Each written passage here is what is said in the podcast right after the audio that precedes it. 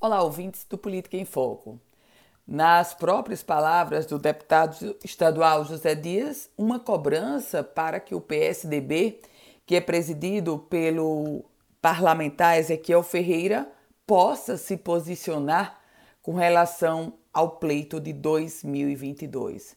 O PSDB que tem passado essa, essa legislatura toda rachado.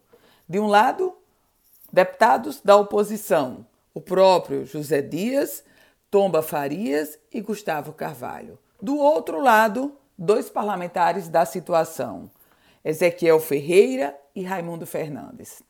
2022 se aproxima. O contexto nesse momento é de construção de palanques e, naturalmente, o PSDB vai precisar se posicionar. Ficar com o palanque da reeleição da governadora Fátima Bezerra ou estar no palanque da oposição ao governo do estado. Aliás, o próprio PSDB vai defender quem para a candidatura ao Senado caso fique no bloco de oposição. Vai defender o ministro do Desenvolvimento Regional, Rogério Marinho, ou o ministro das Comunicações, Fábio Faria? Em que pese hoje esses dois personagens, Rogério Marinho e Fábio Faria, estarem em um mesmo palanque, eles têm interesses conflitantes.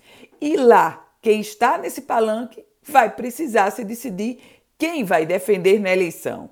Vai defender Rogério Marinho ou vai defender Fábio Faria como candidato ao Senado? É nesse contexto que vem naturalmente uma pressão sobre a ala tucana do Rio Grande do Norte para se posicionar. Vai ser oposição ou situação?